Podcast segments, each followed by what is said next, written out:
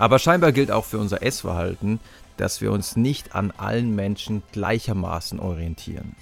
Dafür spricht zum Beispiel die Studie von McFerrin und Kollegen aus dem Jahr 2010 mit dem Titel I'll Have What She's Having Effects of Social Influence and Body Type on the Food Choices of Others, publiziert im Journal of Consumer Research.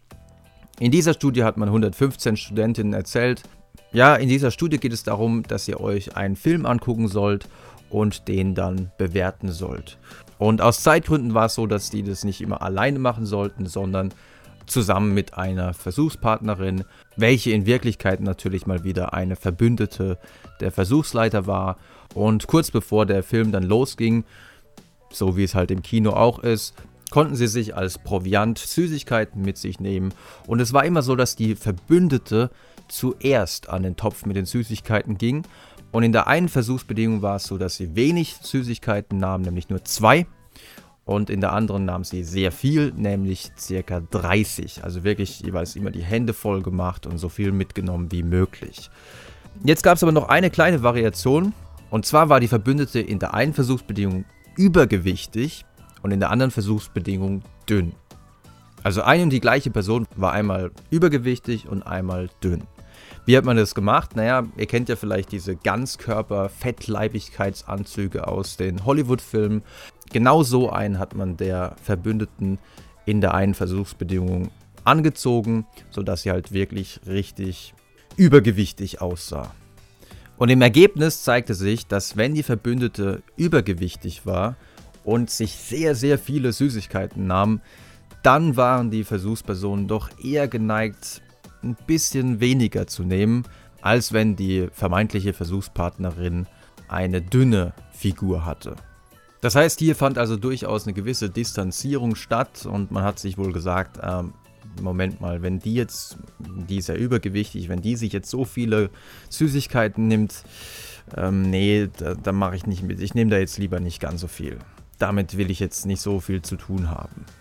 Trotzdem ließ sich auch in dieser Studie, ähnlich wie in den beiden vorhergehenden Studien, wieder beobachten, unabhängig davon, ob jetzt die Vorbildfigur dünn oder übergewichtig war, es ließ sich beobachten, dass wenn die Verbündete 30 Candies, also 30 Süßigkeiten zu sich nahm, dann wurden immer deutlich mehr Süßigkeiten genommen, als wenn die Verbündete nur zwei Süßigkeiten zu sich nahm.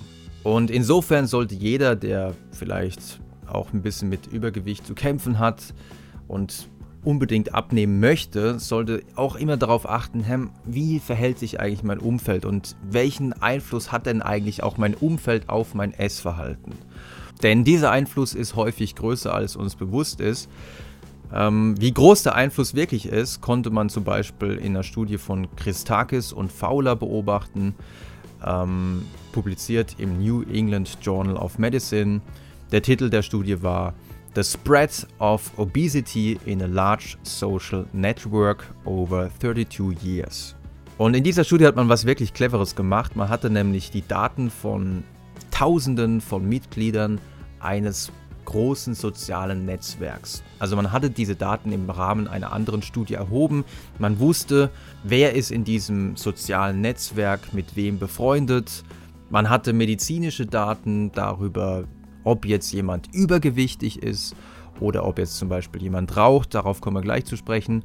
Und somit konnte man schauen innerhalb dieses Netzwerks, was passiert denn, wenn jetzt ein Freund einer Person beginnt übergewichtig zu werden. Oder was passiert, wenn der Nachbar, mit, dem man in der Regel relativ wenig zu tun hat, was passiert, wenn der Nachbar übergewichtig wird. Und als man diese Daten analysierte, zeigte sich, dass für die eigene Gefahr, übergewichtig zu werden, der Nachbar beispielsweise keine Bedeutung hatte.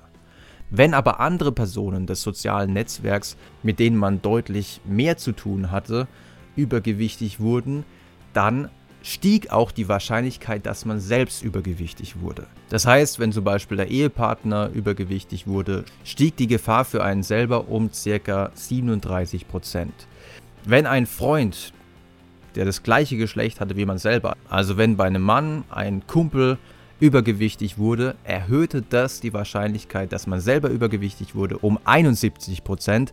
Wenn dagegen bei einem Mann eine weibliche Freundin übergewichtig wurde, hatte das keinen Effekt. Also hier ist es ja häufig so, dass man nicht so häufig mit denen abhängt und sich vielleicht auch nicht so häufig in der eigenen Verhaltensweise ähm, davon beeinflussen lässt.